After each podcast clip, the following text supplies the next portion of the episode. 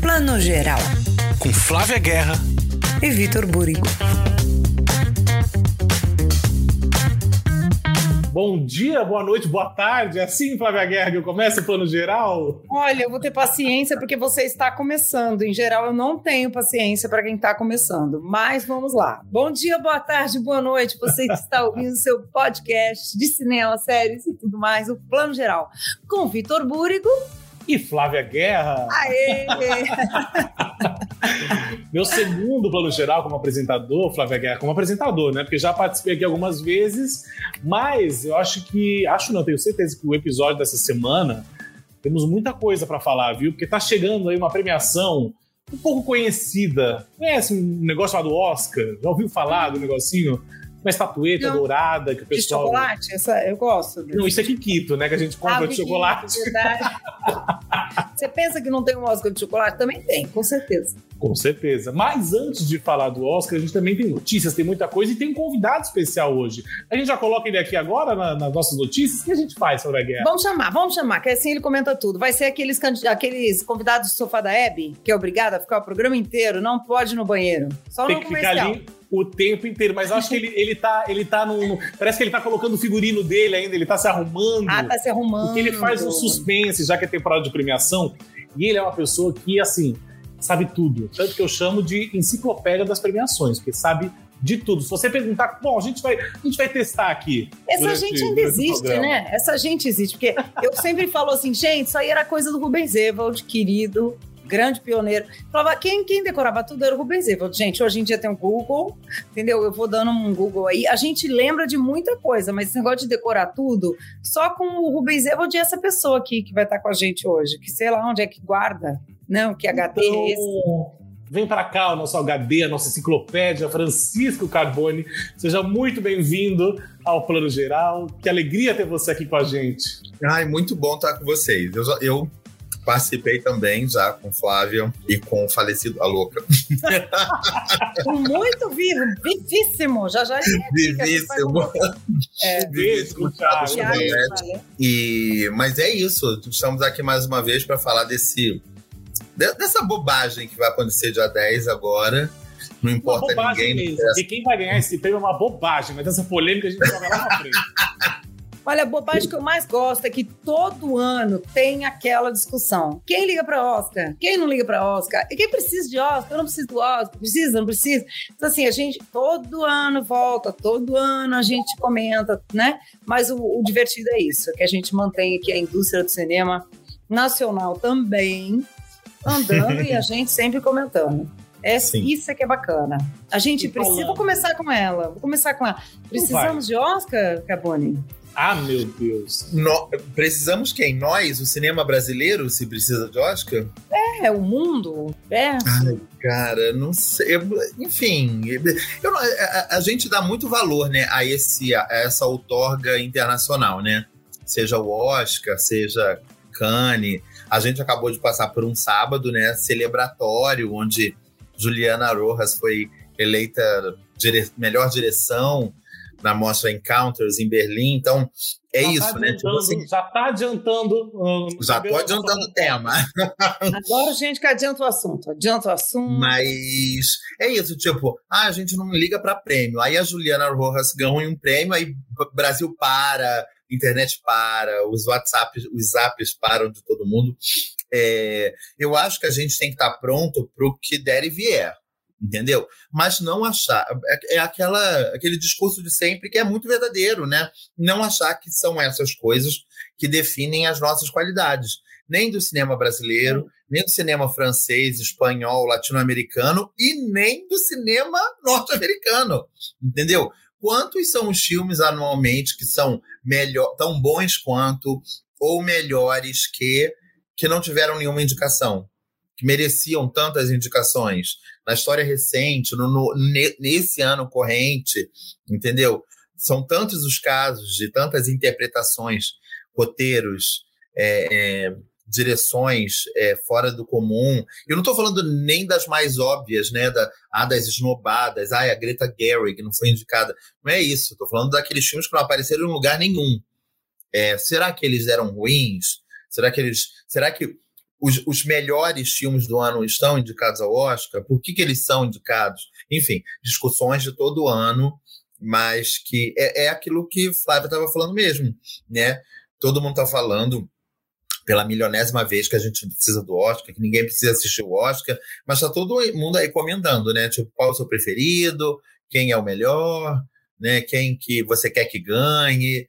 Aí Aí quem diz que não liga para isso começa a desdenhar, mas quando ganha alguma coisa que ele quer, aí não desdenha, entendeu? Enfim, é, é o de sempre. Então, estamos aqui, inclusive, falando do Oscar, né? Que ele vira notícia sempre, claro. Uhum.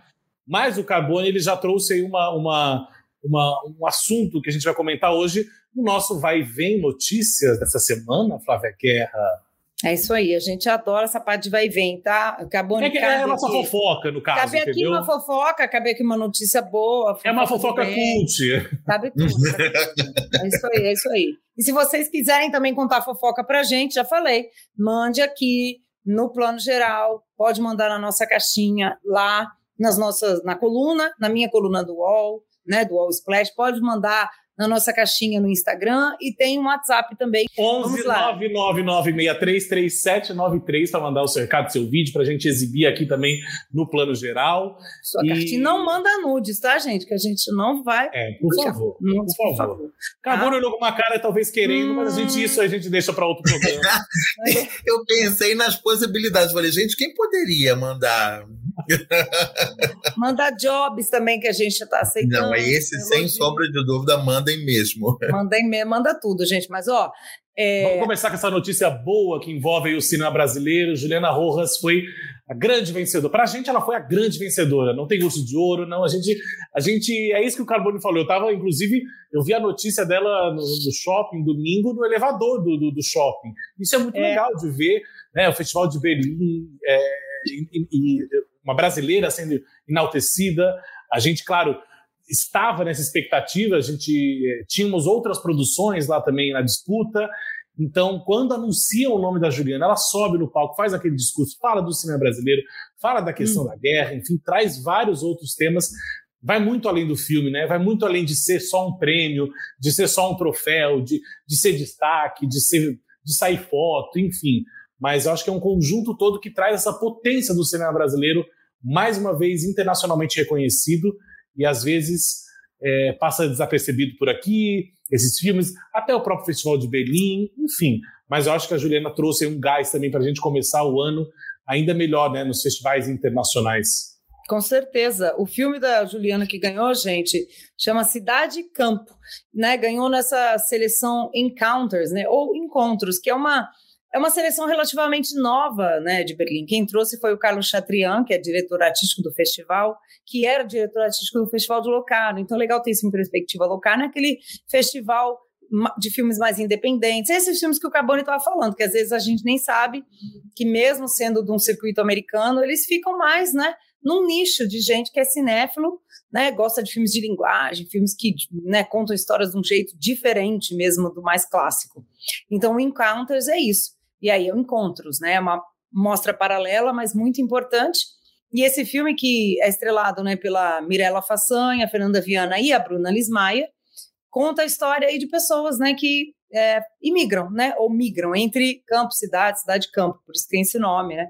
Então é um filme de movimentos. Eu acho bacana porque essa temática da movimentação está muito em voga no cinema contemporâneo, né? Tanto que o filme da Mati Diop, que é franco-senegalesa, né, que ganhou aí o Urso de Ouro, grande prêmio mesmo, né, o maior prêmio do festival, é um documentário e ele fala dessa coisa também, tem uma movimentação aí, né, de é, os tesouros é, que foram saqueados, né, da, ali da região da Omé, que foram parar na França e aí eles voltam para a República do Benin, né, onde essa cultura é uma cultura secular e quantas culturas, né, quantos artefatos brasileiros, inclusive, né? Até tem um filme sobre isso, do acho que é o Renato Barbieri, do, do, do, povo indígena também brasileiro, e lá, né? Acho que é o museu é na Dinamarca, eu vou pensar que se eu não estou falando besteira, de ver artefatos indígenas brasileiros que não tem mais nesses povos indígenas do Brasil e estão lá guardados em museus europeus.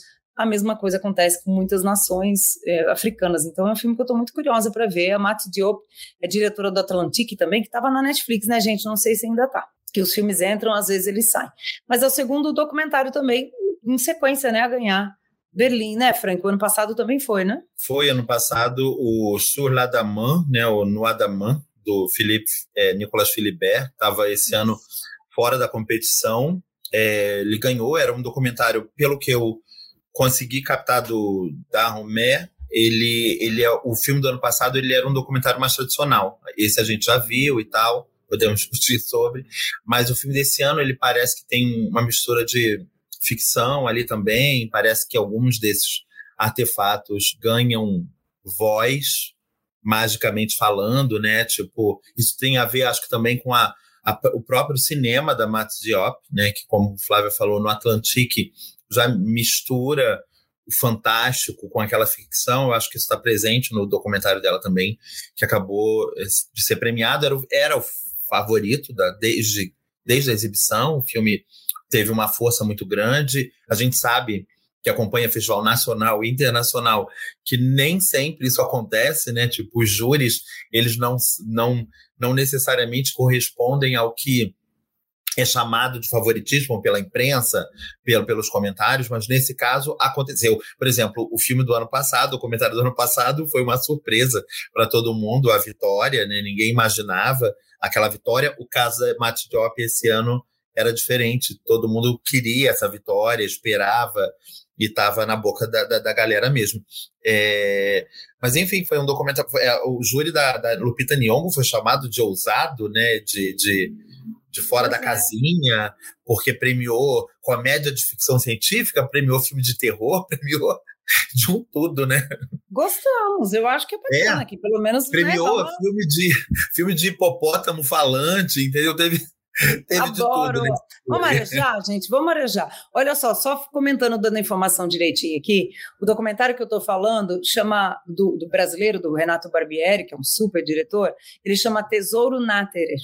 É um filme sobre o líder indígena, né, o Munduruku, Hans Munduruku, que volta, né, para a Áustria, né, e tem esse contato com um tesouro que o naturalista, o Johann Natterer, daí o nome, abriga, né? Abriga não, ele levou para a Áustria e aí esse tesouro, essa coleção está lá no Weltmuseum, né? Que é um museu etnográfico de Viena. E aí essa coleção do Natterer é maravilhosa, considerado o maior acervo etnográfico sobre os povos indígenas do Brasil e está lá. E aí o Hans Muduruku vai lá e tem é uma, é uma coisa muito louca. Quem não assistiu ainda, esse filme com certeza merece muito ser visto, que tem todo esse encanto dele, de ver essas peças que são do povo indígena, dele. E né, o, aqui os povos indígenas perderam muitas dessas tradições, a gente sabe por né, dar três podcasts só para começar essa história. Mas é interessante como documentários vêm sendo abordados sobre isso e a Diop levou aí com esse que eu estou super curiosa para ver também. E que maravilhoso, né? Eu, sinceramente, vocês sabem, sou suspeita, adoro quando documentários têm destaque assim, né? Porque a gente até hoje escuta, mas é filme ou é documentário? É verdade. Que nem nessa coisa curta-metragem, que teve um curta-metragem brasileiro que recebeu menção especial, né? Que é o Lapso da Carolina Cavalcante, também passou em Berlim. E tivemos outra produção, que é uma coprodução, né? Brasil e vários outros países. Tem a produção do Caio Mendonça da Emily, também foi premiado pela Fipresse, e eu esqueci o nome do filme agora. Dormir de olhos, Dormir de olhos abertos. Eu dormi e esqueci o nome do filme, né? Dormiu no ponto, de olhos bem fechados. Hã? Hã? Hã? Eles estão muito engraçadinhos. Hoje eles estão muito engraçadinhos. Mas foi também um outro filme que ganhou destaque, uma coprodução brasileira, filmada no Recife, ganhou prêmio da FIPRES, que é a Federação Internacional de Críticos esses críticos, esse pessoal da crítica. Essa gente essa chata. Essa gente, né? Mas é muito bonito ver também esses nossos destaques e essa diversidade também nas premiações, que talvez esse ano ela não apareça no Oscar, mas isso é mais para frente, mais para frente, essa polêmica vem mais para frente daqui a pouco. Vamos guardar o ranço, vamos guardar. Tá difícil, mas vamos. Então, vamos lá. Vamos falar de premiação, Flávia Guerra? Vamos falar de vamos temporada lá, de premiação? Agora passamos para. A gente já estava passando pelas premiações, mas essa premiação de Belinha a gente só vai sentir no ano que vem, né? É isso que a gente faz. A gente vê os filmes, depois que esperando para eles virarem notícia. E mesmo Exatamente. quando a gente cobre, viu, Tiradentes, Gramado, é, o, a Mostra, o Rio, é a mesma coisa, tá, gente? Tem os lá fora e tem os daqui do Brasil também. Mas, falando aqui de premiações, a gente começa por qual? Segue, o producer. Vamos, vamos começar. Ontem a gente teve aí, tivemos duas premiações ontem, né? E duas premiações bem diferentes, digamos, né? Porque o Spirit Awards e a gente tem o, o, o do Sindicato dos Produtores, que de 34 uhum. edições, se eu não me engano, 24 que ganharam o, o, o prêmio do, dos produtores também ganharam o Oscar de melhor filme. Isso tem acontecido nos últimos anos. É, e essa estatística tá. Quem ganhou? Quem, quem ganhou essa última? Quem foi? Oppenheimer. Quem foi? Oppenheimer. Não, não. Eu, quem foi que me falou isso? Eu vou lembrar, vou dar o crédito direitinho para a pessoa. Mas aqui a tia, né? Momento fofoca de tia, como disse Thiago Valete. Eu, eu ouvi aí que é o Open Hype. Eu não sei se foi a Mari Morizal e a Cecília Barroso, nossas filhas maravilhosas, na live com o Chico Firma, mas acho que foi. Open Hype, para mim, é o nome que esse filme devia chamar, gente. Porque, né, eu não estava irritada com esse filme enquanto ele estava sendo um filme. Mas depois que ele virou o hype, ele começou a me irritar, entendeu? Mas é isso, pronto. Obrigada. Olha, a gente, eu e Carbone, boa noite, obrigado, viu, Flávia? Prazer, viu? Gente... Lá naquela, naquela semana famosa do ano que estreou Oppenheimer e Barbie, eu e Carbone, inclusive, fizemos um vídeo e a gente é, falou bastante do filme, das nossas questões, enfim. A gente ressaltou muito o Robert Downey Jr., né? Eu lembro que a gente falou, né, Carbone? Ah, vai ser indicado, óbvio, tá, não só indicado, como tá ganhando tudo. E o Oppenheimer vem aí ganhando tudo, é, fazendo a festa nas premiações. E eu tava torcendo tanto para que desse uma, uma, uma, zebra ontem, no, no, no ontem né, no, no, domingo, no Sindicato dos Produtores, para que mexesse tudo, assim, para que fosse uma, uma confusão, para a gente ficar na dúvida quem será. Mas eu acho que é muito difícil, né? Eu queria saber de vocês. Eu acho que só um milagre para Oppenheimer não ganhar esse Oscar de melhor filme. Eu acho que nem, nem, nem, nem quando deu a polêmica que a Greta não foi indicada ao Oscar, eu falei, ih, ali eu acho que o Barbie ganha força para ganhar o melhor filme, talvez por uma, uma questão tipo, ah, vamos fazer justiça, sabe? Assim, já que ela não foi indicada. Mas eu acho que não. É só milagre mesmo. O Oppenheimer não levar essa estatueta dourada. O que, que vocês ah, é. acham? É. Eu acho também. Acho que, assim, é só se for aquele fenômeno lá, Moonlight e La La Land, que, que não sei o que aconteceu no meio ali, que foi, sei lá, não sei o que aconteceu. Porque foi, para mim, é o único caso. Porque, assim, o do Parasita foi um caso que não era mesmo favorito, mas é, o Parasita era um filme muito forte, né? Foi uma grande surpresa, mas não foi assim, ai meu Deus, né? Agora, nesse caso aqui, no caso, acho que é o único caso, é o Moonlight e La La Land, né? E nesse ano a gente não tem um La La Land né? E nem um Moonlight. São, a gente não tem esse filme intimista, né? Que é o Moonlight desse ano, que também é americano, né, gente? Porque Anatomia de uma Queda não dá, né? É muito europeuzão, né? O filme dos Scorsese também é um filmão. Não tem esse filminho, né, que vem. Então, eu acho que é isso mesmo, né? Acabou aqui a discussão. Obrigada. acabou. Acabou. acabou. Não sei. Francisco, você tem uma. Não. Então, é, é, explica é, pra é gente, Francisco, o que aconteceu? essa, respi essa respirada dele. É que vem 10 minutos, né? É, eu vou até, eu vou dar um cochilado. Peraí, eu vou pegar um café.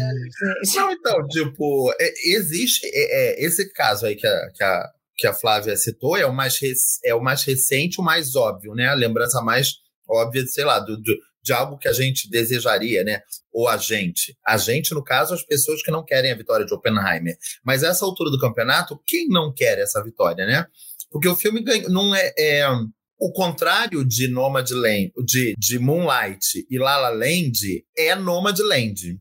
Nomadland o, foi o último ano onde teve essa varredura, entendeu? Tipo, onde o filme ganhou o sindicato dos produtores, dos diretores, segue é, segue não. É, é, porque o filme não estava concorrendo ao SEG de elenco. Então talvez nem Nomadland se aproxima, né? Mas ao mesmo tempo Nomadland ganhou o Critics' Choice, ganhou o BAFTA, ganhou o Globo de Ouro, mais ou menos o que aconteceu com o Oppenheimer, com o um acréscimo de que o Oppenheimer ainda ganhou o SEG de elenco.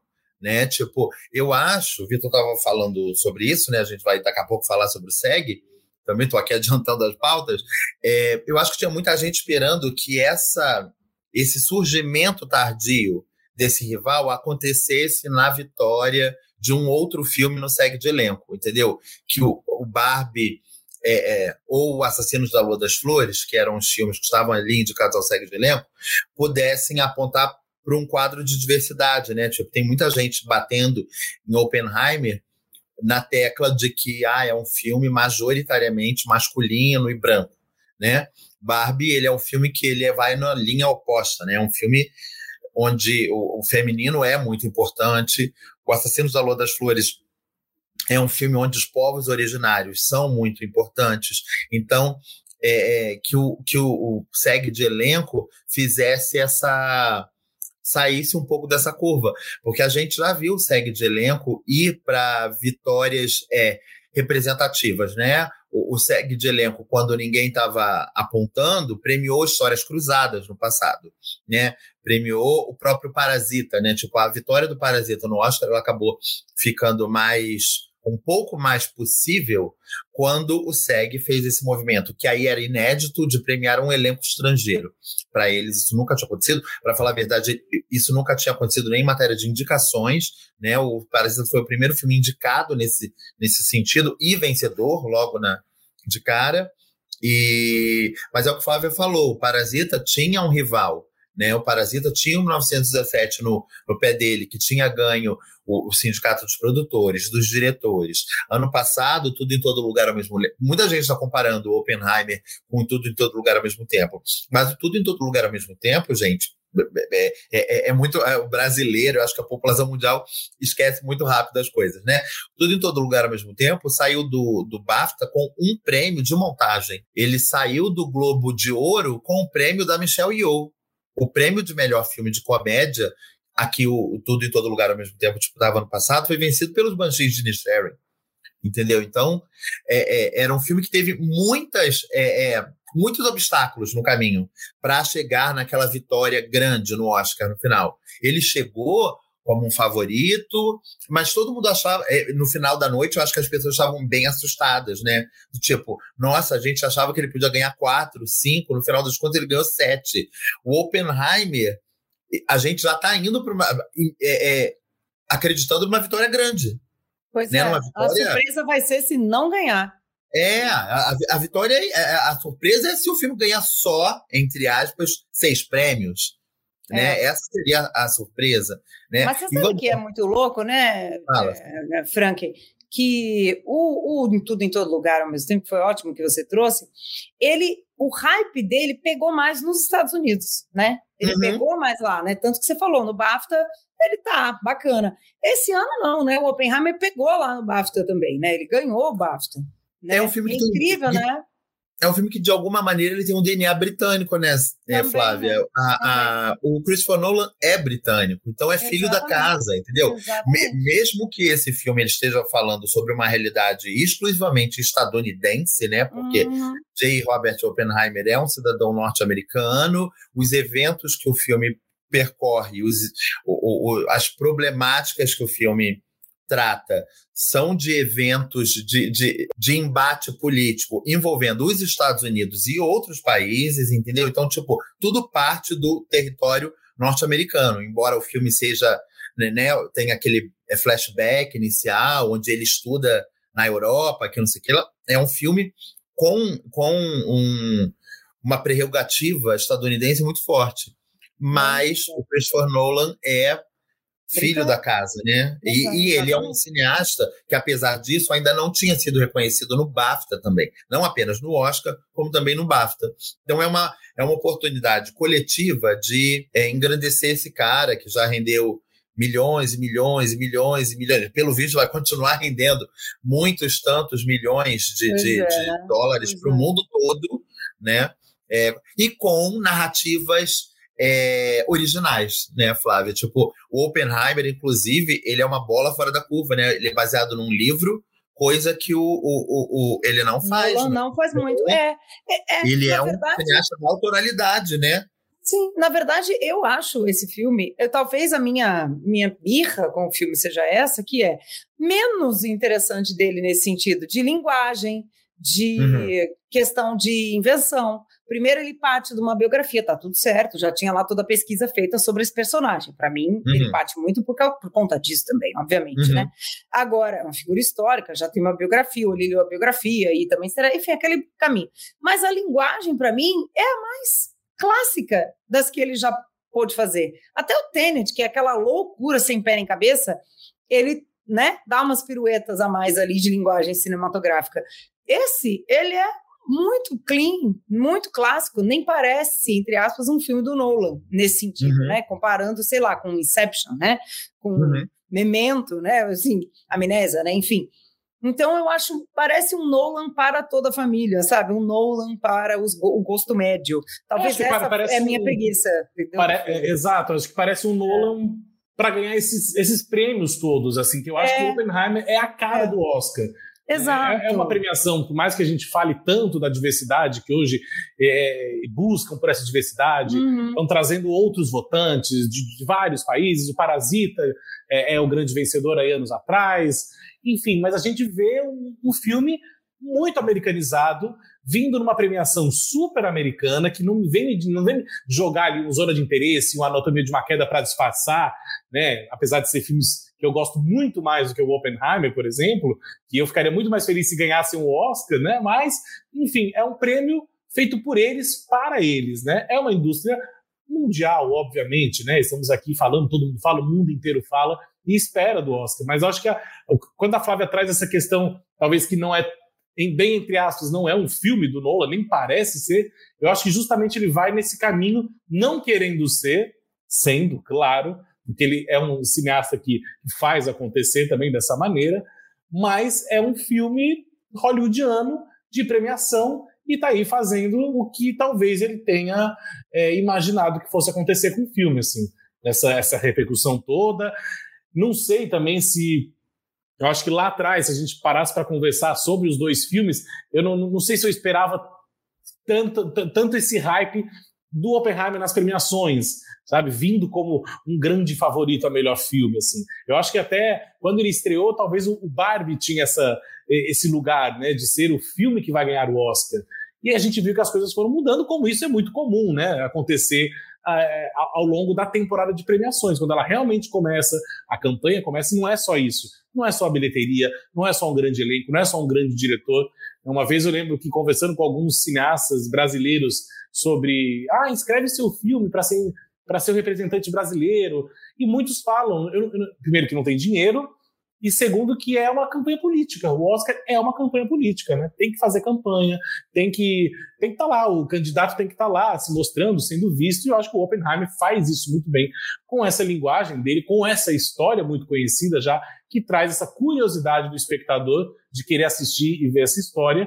E aí eu acho que quando a gente espera um Nolan talvez mais pirado, vem um Nolan mais clássicozão. E aí é o que é. também me incomoda, essa, esse lado dele mais chatinho, digamos. Eu acho o Oppenheimer chato, não desmerecendo o filme, toda a sua qualidade técnica, o seu elenco, vários, vários outros quesitos que eu gosto muito do filme, mas eu acho um filme chatinho, entendeu? And our imaginings horrify us.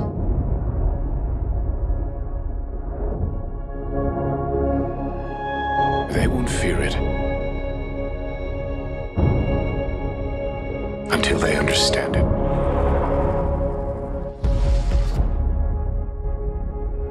And they won't understand it until they've used it.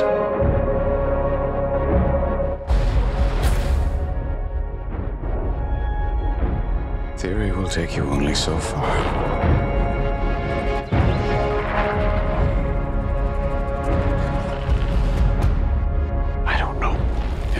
Trusted with such a weapon.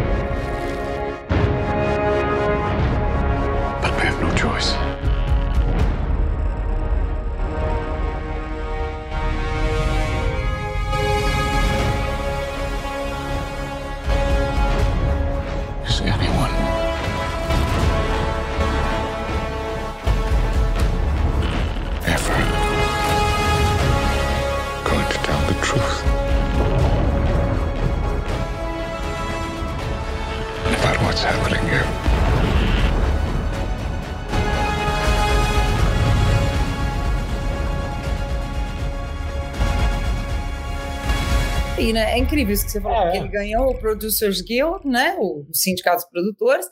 Ele e ganhou os prêmios principais do Sindicato dos Atores também. Então já vem, gente. A atriz deu a Lily Gladstone do filme do Scorsese, né? Que o Oppenheimer também não tem atriz aí indicada principal, só, né? Coadjuvante, né? A Emily Blunt, né? A gente tem. A gente tinha a Annette Bening, que está indicada ao Oscar, no SEG. A gente tinha a Carey Mulligan, no Maestro, também está indicada. Margot Robbie, de Barbie, não está indicada, né? Mas estava aqui. Emma Stone, Pobres Criaturas, que está indicada. Aí deu a Lily Gladstone. Isso me faz crer que o filme do Scorsese vai emplacar a Lily Gladstone no Oscar, porque em geral é isso, né? Quem ganha o SEG, que é o Sindicato dos Atores, ganha os prêmios de atuação. Quem ganha o Producers Guild ganha os prêmios, né? O prêmio de melhor filme, né? Como você falou, Vitor, nos dez últimos aí bateu. Agora, o Killian Murphy levou o SEG, ou seja, tá com o Oscar aí quase na mão. O Robert Downey Jr. ganhou o SEG, ou seja, o Oscar tá quase aí também. Então, esses dois aí também de atuação, eu acho que é deles, né? E a atriz coadjuvante não foi Emily Blunt, foi a Divine Joy Randolph pelo Rejeitados, né? Que ela também ganhou Globo de Ouro, não foi, gente? É Critics' Choice, né? Acho que ela tá levando tudo, acho que esse ano é dela. Não, ela Mas o levou resto, tudo. Ela, né, ela, ela, ela ganhou todas, né? Da Vai Exato. Todo, por onde ela passou, ela ganhou, né? E você vê, e pra mim, o Oppenheimer ganhou o elenco de filme, melhor elenco. Quem que tava competindo? Melhor elenco, né? Que o SEG tem disso, o conjunto da obra. Tinha Barbie, tinha Cor Púrpura, Assassinos, da Lua das Flores, do Scorsese, e o American Fiction. Ganhou o Oppenheimer. Então, pra mim, é um- esse prêmio é meio dizer o melhor filme, sabe? Que é o melhor, que tá todo mundo melhor. Quando o SEG dá o prêmio coletivo para esse filme, eu acho que os atores dão meio a dica de que eles também vão votar no Oppenheimer para filme, sabe? Assim, eu meio leio como isso. Então, eu acho muito difícil o Oppenheimer sair sem esse Oscar. Se sair, bom pra gente, que isso rende notícia, gente. Ah, adoramos um, né? Um bafafá. Mas tudo parece que sim, né? Ah, O BAFTA, SEG, Producers Guild, o Globo de Ouro, o Critics' Choice, falta mais o Spirit Awards. Vamos comentar o Spirit Não, ele não ganhou o Spirit Awards, mas antes de comentar, Exatamente. o, até porque ele não podia concorrer. Até porque ele não é o Spirit, gente. Ele não é um filme espiritualizado, ele não é independente. Mas eu quero saber do nosso convidado o que aconteceu com Barbie. Porque Barbie perdeu a força nessa temporada. Eu acho que ele perdeu, assim. É um filme que eu queria muito ver ele sendo, talvez, ganhando muito mais destaque nessa temporada, com outros prêmios aí. Mas ele acabou, ele veio, né? Quando ele surge, o Barbie veio com tudo, aquele acontecimento, aquele sucesso todo. E aí chega na temporada, eu não sei se talvez essa indicação, essas, essas não indicações ao Oscar aí também deixaram ele um pouco mais de lado. Então, Carbone, o que, que você acha? O que aconteceu com Barbie? Que podia estar assim agora, nesse nível, Oppenheimer e Barbie brigando ali para ver quem ia roubar essa estatueta, se a gente parasse para pensar isso lá atrás, naquela semana, Barbenheimer, Open Barbie, Left Left, que inventaram. É inveja das inimigas? Será? Será? Será? Então, gente, eu acho. A gente estava comentando aqui agora, ah, o filme com a cara. O, o, o Oppenheimer ele é um filme que tem a cara do, do que do que eles querem premiar. Mas a verdade é que a gente, eu acabei de falar de tudo em todo lugar ao mesmo tempo, né? E de e a gente pode pegar outros filmes recentes, como A Forma da Água, como o, como é, o Moonlight, o Birdman. Eu acho que o Barbie tem mais cara de um vencedor do Oscar moderno do que Oppenheimer. Oppenheimer me parece um filme que já não é mais premiado. Vide os filmes que bateram na trave, né? 1917, que a gente citou. O próprio filme é, dos, de dois filmes atrás do, do, do Christopher Nolan, Dunkirk. Vou deixar aqui um segredo para vocês, segredo de polichinelo. Eu preferia que o Christopher Nolan tivesse ganho o Oscar pelo Dunkirk. Eu acho Ah, mas não é Dunkirk segredo, não. A gente fala todos os ventos. e eu- Pra mim, É, eu com acho um filme-. Eu acho um filme mais imaginativo, é um filme Muito dentro de uma mais. fórmula que a academia gosta, que é o filme de guerra, mas é um filme passado em três tempos diferentes que vão se cruzando durante a narrativa. Eu acho um filme super criativo. O Barbie, ele realmente, por tudo que ele representa, ele poderia super ser o filme que ganharia o Oscar de melhor filme, de melhor direção, ou de melhor, acho que não, direção não tanto, mas é, de melhor roteiro, de melhor é, a parte técnica, atriz. entendeu? Mas e a gente está falando aqui também que o Oppenheimer ele é um filme que, tá- que chegou no lugar onde ele chegou, meio que inevitável, né, de uma maneira inevitável, por conta do dinheiro absurdo que esse filme fez, né? Tipo, o Christopher Nolan sempre faz, tem bilheterias muito altas. O Oppenheimer foi das maiores delas. Mas se a gente for pegar só a questão financeira, então Barbie não deveria ter nenhuma. é, é, é, é, nenhum empecilho para essa vitória, porque Barbie fez quase 600 milhões de dólares a mais do que, do que Oppenheimer. Então, né, tipo, se é o dinheiro pelo dinheiro, e a gente sabe que a academia está precisando desse, desse filme, é, desse vencedor do Oscar endinheirado há muito tempo, né? Tipo, aqui traçando um paralelo, já faz mais de 10 anos que a gente teve um vencedor do Oscar é, multi, é, multi-endinheirado, que seria o Argo, no caso, né? O Argo foi um filme que fez muito dinheiro, e de lá para cá, as bilheterias, elas eram. é, é, elas, os filmes conseguiam uma bilheteria um pouco maior por causa das indicações. é, é, de acordo com as premiações, os filmes faziam dinheiro pós. Eu lembro que Moonlight ele fez é, uma bilheteria muito mais forte fora dos Estados Unidos do que nos Estados Unidos. Porque nos Estados Unidos a, a carreira dele meio que já tinha se encerrado. E o Moonlight meio que foi lançado no exterior com as indicações ao Oscar. Então foi um filme que fez uma bilheteria astronômica. O, o caso tanto do Argo quanto do Oppenheimer, ele é um caso diferente. E de outros filmes antes, né? Filmes que também foram campeões de bilheteria, como o próprio Os Infiltrados do Scorsese ou Senhor dos Anéis, eram filmes que independiam dos resultados deles do Oscar. E a academia ela estava precisando desse filme que representasse um retorno do- da grana, do, do interesse do público, né? E aí a gente tem uma pandemia que acabou de quase enterrar grande parte da malha cinematográfica mundial, entendeu? É, é, por conta da pandemia, a gente teve pelo menos dois vencedores do Oscar muito magrinhos, né? Muito, muito, com muito pouca grana que foram feitos, foram o Nomadland e o Coda, o, o Tudo em Todo Lugar ao mesmo tempo. Já fe- fez muito dinheiro, né? Teve uma bilheteria muito alta ano passado, mas ele era um filme muito pequeno também. É um filme que, né, tipo, surpreendeu todo mundo pelo dinheiro que foi feito. O, o Oppenheimer é de outra cepa, né? Ele é um filme da Hollywood clássica que não era premiado há muito tempo e que eu sempre tinha para mim que em algum momento esse monte de independentes, esse monte de Moonlight, de Spotlight, Parasita Light, entendeu? Esses esses lights todos, eles levariam uma banda do, do filmão. Então, e poderia já ter acontecido, foi como eu estava falando, né?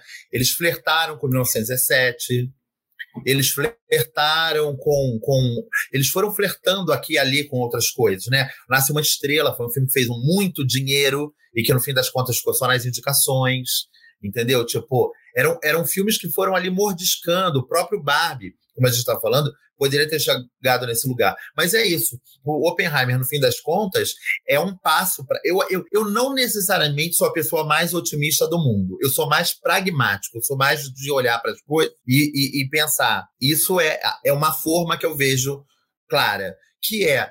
Eu acho que eles estão dando um passo, dois passos para trás para continuar premiando Nomadlands e Parasitas e, e Formas da Água, entendeu? Eu acho que isso é, é, é, E a gente vai vir para um ano meio pesado, né? Eu tenho vários amigos que já me perguntam, é, Francisco, quem vai ser o Top Gun Barbie desse ano?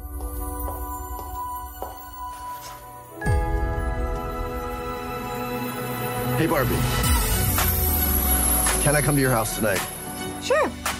I don't have anything big planned, just a giant blowout party with all the Barbies and planned choreography and a bespoke song. You should stop by. So cool. You can find me under the lights, diamonds under my eyes. This is the best day ever. It is the best day ever. So is yesterday, and so is tomorrow, and every day from now until forever. You guys ever think about dying?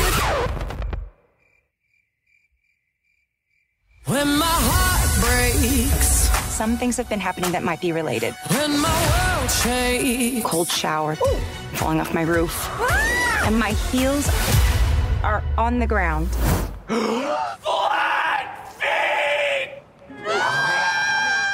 eu, eu também acho que o povo fica esperando esse filmão, como ele tá falando, né? Ou quem é o Barbie do ano, ou não sei o que do ano. Não sei quem vai ser no ano que vem, né? Vamos ver aí, né? Mas esse ano, eu não sei, essa coisa do Barbie que o Francisco estava falando, Vitor, eu acho que tem muito mesmo disso que foi esfriando, né? O Barbie foi um filme de grande combustão, né? Rápida, um lançamento, muito comentário, blá, blá, blá. mas é aquele que na premiação ele pede prestígio, É. né? Ah, ele não é um filme de prestígio. O Oppenheimer para mim, nesse sentido, é a questão do filme do Oscar quando você fala.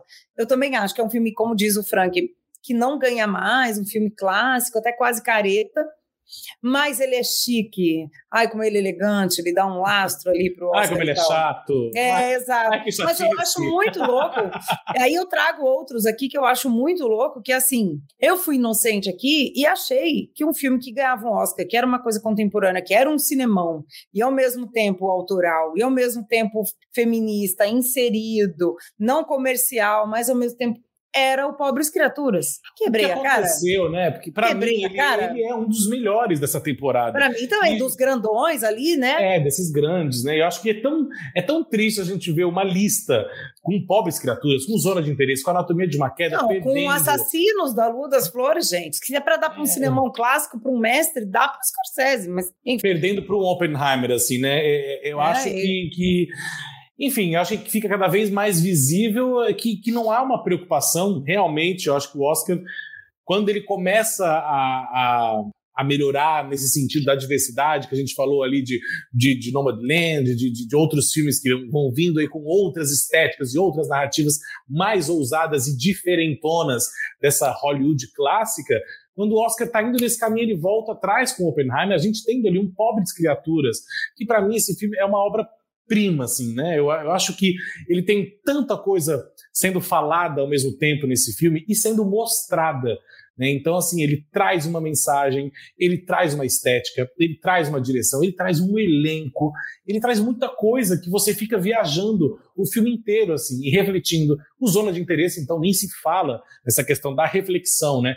O, a força desse filme, a tensão ele traz. O Anatomia de uma Queda, outro filme que te deixa tenso, esperando o que, que vai acontecer. E aí você se depara com um filme é, clássicozão, né? Como um Oppenheimer da vida, trazendo pra gente uma história super americanizada, que é o americano falando: olha como a gente é bom, como a gente olha o que, que a gente inventou, olha o que a gente fez com essa invenção. E aí a gente está sendo enaltecido de- depois. Claro que eu não estou querendo aqui entrar em méritos de, de, de discussões de, de, de mil outras coisas em relação à própria bomba atômica, não é isso, né? Mas eu acho que quando a gente pega uma lista de 10 indicados ao Oscar a gente vê essa diversidade, essa riqueza de filmes como Pobres Criaturas e até o próprio Vidas Passadas, que eu acho lindíssimo, que é o After Sun desse ano, digamos. Esse- exatamente, que é o filminho pequeno, autoral desse ano, né? Então, Lindo, lindo, super bem dirigido. Meu Deus, como é bom ver filme bem dirigido, bem pensado, delícia de filme. roteirizado, atuado, enfim. E aí você vem é, e tem um, um- um Oppenheimer aí explodindo aqueles que querem usar uma. A gente está aqui zoando, mas vendo cenas aí de vidas passadas, que é esse filme fofíssimo, queridíssimo, ao mesmo tempo dolorido, né? Um filme, um filme que não é fácil de, de, de assistir, porque tem muita emoção, muita emoção né, envolvida de um jeito muito clean, né? Muito oriental até assim, que a gente não esperava. E quem nunca, né?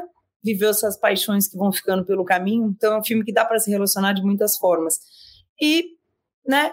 não ficou não ficou nada assim né ele ficou indicado bonito foi bem né falado e tal até o All of Us Strangers né o Todos de Nós Estranhos né que era um filme que eu achei que ia chegar um pouquinho mais ali na seara dos É, todo- independentes todos, né todos nós desconhecidos. isso desconhecidos em inglês é All of Us Strangers Todos que é nós desconhecidos. é, todos nós desconhecidos em português, assim. E não, não rolou também, né? Ficou mais ali, tava lá no BAFTA, bonito e tal, mas no Oscar não super emplacou. E a gente ficou com esse cinemão, com esse hype, que me irrita um pouco, tá, gente? Desculpa. Para, pa- a gente vai ter outras é, oportunidades aqui de debater a abordagem. A abordagem da bomba atômica, essa questão da abordagem mais ética, porque isso aqui vai outro programa inteiro, deixa o filme ganhar que a gente ó, vai pegar pesado aqui. Eu, eu sou a pessoa que, se você ouvir o podcast quando o filme saiu, na semana do Barbenheimer, eu até gostei do filme, como narrativa, interessante, tá? Depois o filme vai, vai ganhando perspectiva, a gente vai pensando, etc. E, mas aí é o que eu falei, esse hype todo diante de todas as outras, é horrível ficar comparando o filme, mas é isso que o Oscar faz e todas as premiações fazem como o Vitor deu aqui essa lista maravilhosa, eles falam, mas eu achei que era para esse filme acontecer do jeito que ele aconteceu ali, tava bom e tal. Não achei que ia ser, né? Igual outros, né? Enfim, Green Book, por exemplo. Como assim esse filme ganhou o Oscar? Né, no ano do Roma, né? Lembra? Era o ano do Roma. Né, eu sei, tem o, tem o Nolan, tem o Killian Murphy, que é um querido, tem essa figura, tem um mega filme histórico e tal. Mas ainda assim a gente fica aqui, não somos os maiores defensores. Não que a gente não defenda o filme, mas a gente não entende muito esse fenômeno que ele tomou. Vamos conversar com outras pessoas que defendem, né? Mas eu, eu acho que essa temporada, por exemplo, é, a gente está vendo imagem agora dos rejeitados. Eu acho que é uma temporada também que vem rejeitando. Gente, a gente está muito usando uns, uns trocadilhos Infame hoje. Infame. Mas acho que é uma temporada que ela traz de volta. É, algo muito, muito característico do Oscar, que é os injustiçados digamos, né? Que, claro, o Oscar não é porque você ganha o melhor filme, que você é realmente o melhor filme. Claro que isso às vezes bate e dá muito certo. Quando um Parasita ganha, você fala realmente muito merecedor. Mas, por exemplo, Os Rejeitados, eu acho que é um filme também que tem sido deixado de lado nessa temporada. Eu sei que sim, temos campanhas, milhares de coisas envolvendo uma divulgação, dinheiro, bilheterias e tal, mas são filmes que talvez eles estão ganhando um destaque muito maior por fora, tanto de bilheteria. Eu, por exemplo, é, fui, fui, no, fui, ao cinema esse final de semana para ver Zona de Interesse de novo, que eu vi na mostra, e aí queria ver de novo, a sessão estava lotada. Isso é muito legal de ver. Né? É um filme Zona de Interesse que não é um filme comercial. Ele vira comercial porque ele está sendo indicado ao Oscar, em outras categorias, enfim. Mas é muito legal de ver que o cinema está lotado para ver um filme diferente do circuito, diferente de, de, de de Hollywood clássica que a gente espera, né? Então, eu acho que quando a gente vê esses filmes também sendo indica indicados em outras categorias, é muito interessante. A gente passou por isso com o Brasil, né? Quando Cidade de Deus recebe outras indicações, nossa, como é legal ver isso acontecendo. Então, quando a gente vê esses filmes estrangeiros, entre aspas, ou agora chamados de, de, de Oscar de filme internacional, a gente vê esse destaque hoje. É muito interessante de ver como o cinema está se comunicando com o mundo inteiro. E aí, no caso dos anos de interesse, a gente pode trazer a questão da, da, da Sandra Huller, né, que é essa atriz maravilhosa, que eu acho que chega para o grande público no Tony Erdman, né, um filme é, de alguns anos atrás, e aí, de repente, ela aparece na temporada de premiações hollywoodiana em dois filmes, Anatomia de uma Queda e Zona de Interesse. E aí até li uma matéria essa semana, né, como que uma atriz tímida, de teatro, é, conseguiu. Como? Sendo talentosa e, obviamente, com todo o esforço de divulgação desses filmes. Mas ela é. É, ela é uma coisa em cena, a Sandra Huller, né? E a gente pode comparar tanto no, no, no, no, no Zona de Interesse como na Anatomia de uma Queda. E você, Flávia Guerra, que é frequentadora assídua desses festivais international, como é que é essa repercussão? Eu não sei, né? Nesses festivais da Europa, talvez ela tenha esse, esse, essa repercussão mais seja algo mais amplo, porque já é mais conhecida, ou quando ela aparece já se espera algo muito bom, porque agora as pessoas estão descobrindo a Sandra Huller, né? Mas eu acho que é bem isso que você falou, vocês estão descobrindo. A Sandra Huller, ela vem ganhando, né, importância aí com filmes menores dela, né, que ela vem, vem trazendo. Aí eu acho que ela foi descoberta, apareceu com o Tony Ederman, lembra? Que aquele filme maravilhoso o Bichão da Bulgária, lembra? Quem assistiu Eu Amo, acho que é um dos filmes mais hilários, né? E ao mesmo tempo críticos, né? Desse mundo corporativo contemporâneo do sucesso, né? E tem uma cena né? musical, né? tem uma cena musical muito boa dela, né? Nesse filme. Não estraga, Flávia Guerra, por gentileza. Tá bom, tá bom, tá bom. Ah, não, gente, não é spoiler não, vocês vão entender. Maravilhoso, maravilhoso. E esse e essa essa capacidade que a Sandra tem de, de interpretar com uma seriedade do caráter personagens que estão em lugares absurdos é muito interessante, né? O Todd Metterman, isso é quase um teatro do absurdo. E ela tá séria ali, né? O, A anatomia não tem humor, mas é um teatro que se forma ali naquele julgamento em torno de uma mulher que está sendo julgada, na teoria, se matou ou não o marido, mas no caso todo o caráter dela está sendo julgado, né? Tudo está sendo julgado, né? O, o crime, é às vezes, parece que é um detalhe ali. Ela, quem está sendo julgada é essa mulher moralmente. Então, ela está lá nesse palco né, da justiça, aí, nesse teatro da justiça. E o, o Zona de Interesse é também esse teatro do absurdo que, ao mesmo tempo, é real. Porque tudo no filme é extremamente fiel a como era de fato a casa da família nazista, do comandante de Auschwitz, um dos, né, e foi o último, um dos mais bem, bem entre aspas, sucedidos na causa horrorosa, né, do, do- do- da solução final, do extermínio, né, do povo do judeu e de tudo que eles consideravam degenerados e não perfeitos, não arianos, como os, além dos judeus, ciganos, testemunhas de Jeová, opositores políticos, homossexuais, enfim, né?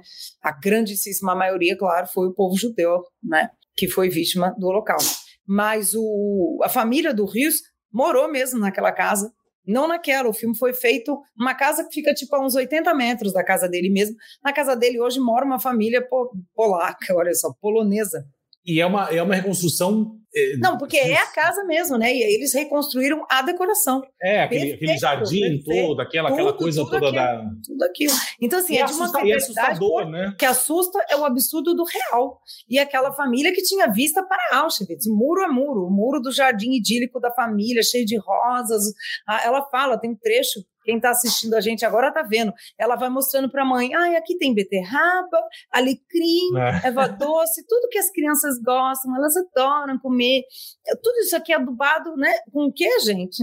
Enfim. E, e E o som desse filme, né? nossa, e tá indicado ao Oscar esse filme, não por acaso, né? E o, o som é, é um personagem à parte. E é, Exatamente. é um personagem a mais, na verdade. E eu acho que ele ainda tinha que ser indicado a trilha sonora, viu? Que não foi indicado a trilha sonora também. Mas Com o som, certeza. acho que ele também já, ele já traz essa, essa potência, ele, ele deixa a gente nesse lugar de incômodo e ao mesmo tempo de assustado. Eu acho que é um filme também que você, quando sai, às vezes, talvez tem uma. é, não consegue enxergar tantas coisas, depois você vai. Eu lembro quando eu vi na mostra, assim, eu fui saindo, tava eu e Diego Benevides, beijo para Diego Benevides de Fortaleza, e a gente começou a se olhar, começou a falar do filme, a gente começou a pensar como ele é, enfim, pesado e É. traz tanta coisa pra gente, assim, tanta reflexão. Im Osten steht unser Morgen. Herzlichen Dank für eure nationalsozialistische Gastfreundschaft.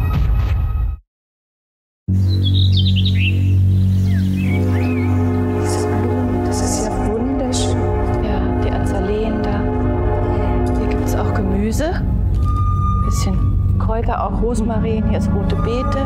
Die, das ist Fenchel. Die Sonnenblumen, ja. Und hier ist der Kohlrabi. Die Kinder essen wahnsinnig viel Kohlrabi.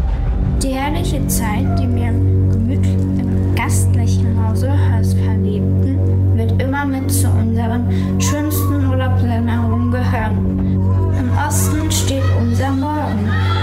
Dank für eure nationalsozialistische Gastfreundschaft. Nosso, nosso convidado especial voltou. Né? Ele se emocionou um pouco com a, com a nossa fala. Ele Não, foi ele ficou ofendido outro. que a gente estava falando que não voltou. gostou. Aí, na Ele verdade, voltou. ele ficou ofendido que a gente não está defendendo tanto Oppenheimer. Mas ele também não gosta, não. Ele não gosta tanto, não. Ele tá aqui Tá sendo político. teatro. O que eu ia falar era que a nossa live foi invadida pelo Christopher Nolan. E tentou acabar duvido. com a live. Pelos botes do Oppenheimer. Agora, deixa, eu- deixa, eu- deixa eu falar um negócio pra vocês. Sabe que eu tenho, eu, eu, né, eu, eu tenho uma brincadeira com o Carbone que eu chamo ele de a enciclopédia das premiações. Então, Flávia Guerra, você olha pro Carbone e você fala assim: Carbone, quem ganhou o Oscar de melhor atriz em 1974? Foi a- o segundo Oscar da Glenda Jackson pelo Um Toque de Classe. Que é bom ele Um Oscar um que foi, aí. inclusive, bem. Um Oscar que foi bem mal, mal visto, entendeu? Porque ela tinha acabado de ganhar o primeiro. Ela não era. Passava muito longe de ser a favorita por esse. Na verdade, a favorita era a Marsha Mason, se eu não me engano. A cara da Enfim. Flávia ótima, ela não tá acreditando. É, era, era, era bizarro. Porque o Questão de Classe, no fim das contas, ele teve indicações todas bizarras. Ele foi indicado a melhor filme. Ninguém esperava, mas enfim, ela foi indicada. Ela não foi amo. buscar o primeiro Oscar e nem foi buscar esse segundo. Mandou um beijo pelos dois. Eu amo é o Guerra. Frank isso aí. Não, Frank. pode, chuta qualquer ano. Diz um ano, Flávio. Fala um ano aí. Ó, aí a Flávia vai puxar pesado, vai puxar pesado, vai Não, falar Flávia, de 43. fa- fala- Não, não, não sou assim, não. Não, não. Eu não, eu não, eu não fico fazendo os amigos pagar esses micos, não. Não é mico, porque ele sabe, Não. Flávio, ele nunca errou. Eu pergunto pra ele, ele sabe. Carbone, quem ganhou o prêmio de melhor direção em 1981? Hum, não sei. 81 Não sei, não. foi o Warren Beach pelo Reds. Pelo Reds. Hum. Tá vendo, Flávio? Era Guerra? um É uma enciclopédia, Filme não é? que era o filmão do ano, né? Ele era o Oppenheimer daquele ano. Aí, ó, tá vendo? Por isso que a gente não lembra, Flávia Guerra. Por isso que a gente não lembra, não lembro. entendeu? Não lembro. Não. Mas Era a um gente... filme que ele tinha tudo para ser o Oppenheimer daquele ano. Acabou ficando com poucos prêmios. Entendeu? Por isso que eu falo que é uma enciclopédia. Não, mas aí o bom é fazer essas associações, entendeu, gente? É assim que a gente grava, entendeu? Pô, Reds ganhou o quê e tal, e aí vai, eu vou montando esse quebra-cabeça mental, aí vem tudo. Isso, gente. Entendeu? Agora o Frank também está divulgando aqui para vocês um curso sobre memória. Se você está prestando concursos e precisa fazer associações para o seu concurso, faça aí o curso treinamento do Frank. Você vai fazendo Passo associações longe, e não gente. esquece Se começa a pegar pesado, tipo, ah, quem ganhou em 52, aí eu já não sei mais. É, deixa, deixa. Ô, ô Vitor, a gente já já vai ter que encerrar, Vamos. Mas a gente. Não, não é, nada, não é nada contra você, viu, Carbone? Não é nada pessoal, não, viu? Não, pelo amor de Deus, tem horas, tem hora. Por aí. Mas eu, eu queria falar da categoria de melhor filme internacional, né? Porque a gente precisa tirar essa. essa Não, todo gente. mundo fica. Eu ve, até hoje, Já estamos aqui gente, até hoje eu tô vendo tempo. gente comentando. Não, mas, mas, Franca, eu tenho visto até agora gente comentando assim. Não, Anatomia vai muito ganhar o Oscar de melhor filme internacional. Aí alguém comenta lá, não, amigo, não tá concorrendo nessa categoria, não foi, tá? Lide com isso. Então é isso, não vai. A gente já falou aqui, o Zona de Interesse está concorrendo, o Io Capitano, o Eu Capitão, que eu entrevistei hoje o Matteo Garrone, um cara incrível, está concorrendo e estreia essa semana, Io Capitano, né? Frank estava meio com, com um certo receio de ver o filme, quero saber tá, agora que já viu o que, que ele acha. Depois a gente tem o quê? O. Qual é o outro filme? Ah, o filme A do Sociedade Butão. da Neve. A Sociedade na Neve, filme que é espanhol, mas passado no Uruguai e Chile, né? Enfim. Perfeitos. Dias também Perfeitos. estreia essa Perfeitos, semana. Vendas também estreia essa semana, um filme lindíssimo. O filme mais japonês do, do Vim Vendas alemão, né? O filme mais alemão que já foi feito no Japão, que eu amo, eu acho esse filme lindo. E acabou? Acabou? Completando? A sala dos professores, o alemão. A sala dos professores alemão. Ah, Que a também Alemanha, estreia essa gente, semana. que também sai essa semana. Por isso que eu tô É. aqui jogando os filmes internacionais. Se você quer ver essa categoria, corre que essa semana tem três chegando no cinema, Zona de Interesse que a gente já falou. É, eu acho que são E a três- Sociedade são- da Neve A tá Sociedade no- na tá na- Netflix. Exatamente. Sim. Eu, eu realmente gosto dessa lista desse ano. E acho que também tem um monte de filme incrível que ficou de fora. Anatomia de uma Queda não foi indicado pela França. Foi o filme do chefe, do, Benjamin, do Magimel, o ex da Binoche, né? Eles são separados. Sabor, é o Sabor da Vida, Sabor né? O nome da do filme, Vida, que ele foi é. até a- a- o lançamento no Brasil, acho que estavam contando com essas indicações e botaram lá pra frente. É, Mas Juliette Carbone já viu, eu Binoche. sei que já viu. É lindo esse filme também. Ganhou melhor direção em Cannes no ano passado. Juliette Binoche faz assistente de um grande É chefe lindo. vivido pelo Magimel. Eu O amo. Magimel era marido dela. Ele disseram que ela é ex. Eu nunca sei, essas fofocas de quem separou não separou, eu achava que eles ainda estavam juntos, mas parece que não, enfim. Benjamin Magimel e ela. E é um filme lindíssimo também. Mas aí, Anatomia é um filme muito Uhum. mais, né, é contemporâneo, provocador, mas não foi indicado Uhum. pela França. O povo fala aí, a França não indicou porque não quis, a França não indicou porque não tinha o número de diálogos. Mas é, mas acho que nem, poderia ser, nem poderia ser o indicado da França, né? Por conta dos diálogos, que É. a maioria não é em francês. Foi isso o ponto, né? Então, tá aí concorrendo a melhor filme, né? Maravilhoso. A Sandra Hüller a melhor atriz, maravilhosa. Roteiro original, gostaria que ganhasse. É isso, né? São esses três indicados da Anatomia. Tem Mas mais. eu acho, que- eu acho que a anatomia leva esse Não, é, a- roteiro, né? eu acho que leva de roteiro também, eu acho. E, e o- e o filme também entrou em direção e montagem, Flávia. A direção e montagem, que é maravilhoso, né? Direção, aí a gente já falou disso. A, a Greta Gerwig por Barbie, né? Como disse o, o, o Vitor, o Barbie foi esfriando, de maneira que a Greta, que foi indicada por Lady Bird, né? Que é um filme que causou muito menos rebuliço, foi indicada a direção, e por Barbie não. E aí a Justine Trier, por Anatomia, que ganhou a Palma de Ouro, né? Em Cannes, foi indicada. Então, a única mulher indicada à direção é a Justine Trier. As mulheres indicadas a melhor filme são três, né? Barbie, a Sim. Greta, Justine Trier com Anatomia e a diretora do Celine Song. a Celine Sim, Song, que é a diretora do do, Vidas do, Passadas. do Vidas Passadas. Então, são três mulheres ali, uma a direção. Então, uma eu acho que essa categoria essa é interessante, né? De filmes internacionais. Eu, eu gosto. Eu acho que tem uma, uma curiosidade interessante. Tipo, não tivemos a quantidade é, suficiente ainda de mulheres indicadas ao Oscar de direção, né? Temos sempre esse, essa, essa questão, é, e é uma questão que eu, acho, que eu acho importante, que tem que ser trazida mesmo. E a gente tem, esse ano parecia que isso se quebraria mais uma vez, mas não foi quebrado. Como Flávia falou, a Greta Gerwig foi indicada pelo Lady Bird e continua sendo a única indicação dela. Um- existe apenas uma mulher que foi indicada ao Oscar de direção duas vezes, e essa mulher tem um Oscar em casa, né? Que é a Jane Campion, foi indicada pelo piano e ganhou pelo Ataque dos Cães há pouquíssimo tempo atrás. É, infelizmente, é a única que já brincou, jogou o jogo duas vezes, entendeu? É, é, é, é- é bizarro isso, né? Catherine Bigelow poderia ter sido indicada uma segunda vez pela Hora Mais Escura, não foi. A Greta podia ter sido indicada pelo Adoráveis Mulheres e pelo Barbie, não foi por nenhum dos dois. Só os filmes que chegaram lá. Então, tem um machismo, que a gente sabe, e tem um machismo que não deixa as mulheres se estabelecer como grandes autoras. Né? Tipo assim, É isso. só vale a pena a gente reconhecer que você é fez um grande trabalho esse ano. Mas a gente não vai deixar você é, se transformar em, em- em uma referência, né? A gente não vai, Uhum. não vai dar a chance de você se tornar alguém para entrar nas enciclopédias do futuro. Não. Você continua aí sendo uma exceção. Você é uma exceção. Você é uma pessoa que foi indicada uma vez. E tá, É, e tá na e- hora de, de, de parar essa, de ser exceção, né? De, de, de- disso ser a notícia, né? De, de- eu acho que tem que tem que tem que estar no mesmo páreo, assim, né? Eu acho que a Greta merecia essa vaga esse ano. É, não sei de quem a gente poderia tirar ali ou não, mas eu acho que por todo o contexto, pelo talento dela, primeiro, obviamente, mas por todo o contexto, já que a indústria pensa tanto nesse contexto de colocar alguns nomes ali apenas por nome ou apenas por sucesso.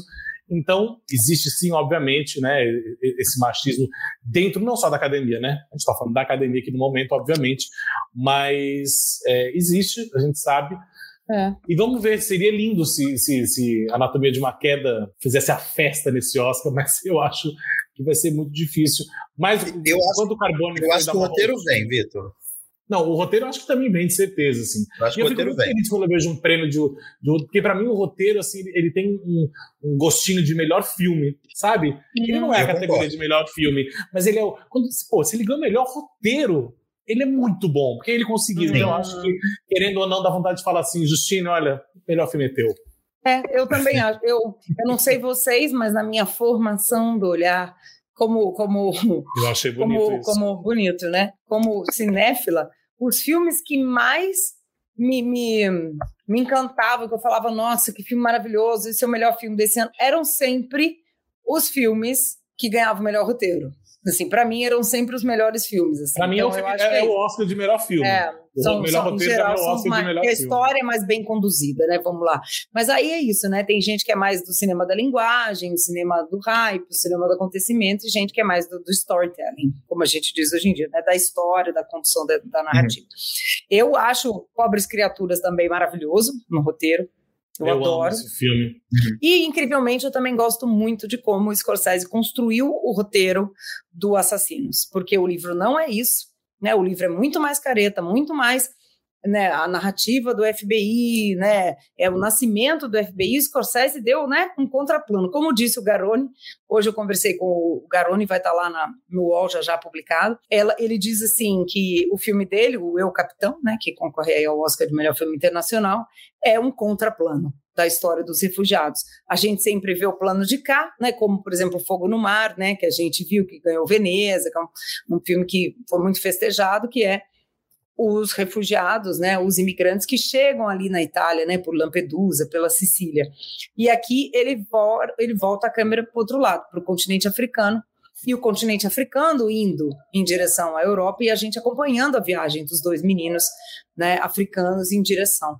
E, e isso eu acho interessante, quando um diretor consegue inverter um eixo, que para ele seria óbvio. Seria muito mais óbvio para o Scorsese contar a história do FBI, um personagem masculino, policial, salvando a pátria ali o dia, nossa, como ele é incrível, né? Seria muito mais óbvio. Ele domina muito mais esse tipo de narrativa, né, gente? Vamos pensar em todos os filmes de Scorsese com grandes personagens masculinos, né? Até o último irlandês, Os Infiltrados, que é, aliás, sobre policiais, bons companheiros, taxi driver, assim, you name it, como a galera gosta de dizer, né? E dessa vez não, né? Ele inverte não que ele revolucione, não que ele seja aí o que em inglês também se fala o white savior, né, que é o salvador branco da pátria, meu Deus, escocese chegando em nossa, contando a história dos indígenas. A gente quer ver os indígenas contando suas histórias também. Mas eu acho que o Scorsese podia muito mais sentar ali no seu lugar de conforto, fazer um filme muito mais convencional, mas ele não é disso. E é nesse sentido que eu acho que esse filme é, é, tem sido também menos celebrado nas premiações do que eu acho que ele podia ser. É... E é nesse sentido que Flávia Guerra manda a sua indireta para Christopher Nolan. Aprenda, né? Beijo. Aprenda né? ter 80 anos e, né, ir lá sentar com os indígenas, ouvir os indígenas. Eu acho isso muito. O processo desse filme, para mim, é, é até mais interessante quando o Scorsese fala. Pensar que no futuro a gente pode, sei lá, daqui a 20 anos ver, sei lá, o filme que a gente queria ver premiado do Christopher Nolan, mas ele perder o Oscar para alguma outra coisa que estiver acontecendo de mais importante naquele momento. Né? Acontece, né, gente? Acontece. Acontece. Acontece. É. O Oscar de filme estrangeiro, né, ou internacional, como estamos falando, eu acho que vai, vai ficar pelo óbvio, vai ficar pelo zona de interesse mesmo, né, Frank? Que ele concorre a melhor é. filme. Quando o filme concorre a melhor filme e a internacional, eu nunca vi acontecer dele não ganhar o internacional. Aconteceu poucas vezes também, mas eu nunca vi. No caso do Parasita, ele ganhou. Nunca houve. nunca houve, né? É. É. Olha. Todas as vezes que o filme internacional concorreu, ele ganhou. Tipo, existia, na, na última vez que isso aconteceu, com o Drive My Car, um, um, uma, um receio, né? Não, Drive My Car é muito cerebral. Ele tá concorrendo com a pior pessoa do mundo, que é um filme muito emocional e tal. Não, vai rolar. Não vai ser dessa vez. Não rolou. Eu acho que Zona de Interesse, que é o as pessoas todas passaram o ano falando, ah, zona de interesse, será que tem chance? E eu falava sobre o, o Holocausto, né? E as pessoas, não, Francisco, mas é um filme diferente. Não é a abordagem que eles querem ver. Eu falo, gente, só precisa estar tá nesse lugar. Eles só precisam passear por aí. Eu, eu rezo para que a gente veja, tenha mais visões criativas sobre o Holocausto, como a que o Jonathan Glazer ofereceu para a gente. Sim, claro. O, o, o filme do o Nada de Novo no Front ganhou ano passado também, né? Ah, foi esse caso. Foi, é verdade, Flávia, foi, né? é verdade. Foi, é, é, é, é, Nada é, de Novo também. Não, gente, nada de. Ah, Ai, os balões! Eu não sei porque aparece balão. é nos vídeos, gente, no vídeo. Não sei, é, é, que a gente está aqui, é balão surpresa para comemorar é? a chegada de Vitor. Não, é porque, é porque hoje também, no dia que estamos gravando esse, esse seu aniversário? Não, é aniversário do Cine Vitor, 11 anos. Ah, então é isso. Grande Cine Gente, ouçam, vejam, assistam, sigam o Cine Vitor, que também é maravilhoso. Vambora, Flávia Guerra, vambora? Vamos embora, gente. Agora é isso, hein? Eu acho só um ponto aqui que eu acho muito interessante, que eu já falei 200 mil vezes, sou muito defensora da zona de interesse, porque a zona de interesse ele pega a metáfora mais absurda e real do mundo para falar da banalidade do mal, que é o holocausto. Mas, uhum. como o próprio Glazer diz, né, abre aspas dele, ele fala sobre muitos é, muros, muitos é, horrores que acontecem atrás de muros que a gente finge que não existem. E a, o nosso olhar de lado, a nossa vista grossa para um monte de barbaridade que existe, porque privilegia o nosso lugar de conforto, né? Ele é Uhum. muito alegórico, né? Ele é muito específico e ele também é um filme que tem essa, essa, esse cordão direto com o presente que eu acho que a gente não pode esquecer. E é por isso que tem um momento ali no filme que eu não vou contar, que eu acho que aí ele fala, é, aí, obrigada, não é só revisionista da história, né? Ele Uhum. traz para o hoje e é um filmaço. E eu também espero, como você disse, que tenha mais filmes, ma- mais abordagens, né? Tem muita coisa da Segunda Guerra acontecendo, a gente vai falar no próximo programinha, né? O Mestres do Ar, que é essa série na Apple sobre os aviadores na Segunda Guerra americanos. Tem Coco Chanel e Christian Dior na Daniel Luke, como eles se comportaram na Paris ocupada da Segunda Guerra. A gente tem zona de interesse e tem mais um monte de produções. Assim, eu estava lendo outro dia uma matéria acho que era da Variety. Acho que tem mais três produções sobre Segunda Guerra para chegar aí no cinema e tal. Então você vê, quando a gente acha que acabou, nada mais sobre Segunda Guerra vai ser dito que a gente já viu de um tudo, aparecem duas séries, três, quatro, cinco filmes. Então é isso que o, o Frank está falando. Abordagens interessantes vão sempre ser bem-vindas, né? Exato. E Carbone, você sempre será muito bem-vindo aqui no Plano Geral. Foi um prazer estar com você. Nova Guerra, Adorei. mais uma vez também, né? Meu segundo programa como apresentador. Estou muito feliz, muito à vontade. E a gente ainda tem mais um restinho aí de Oscar para falar mais para frente.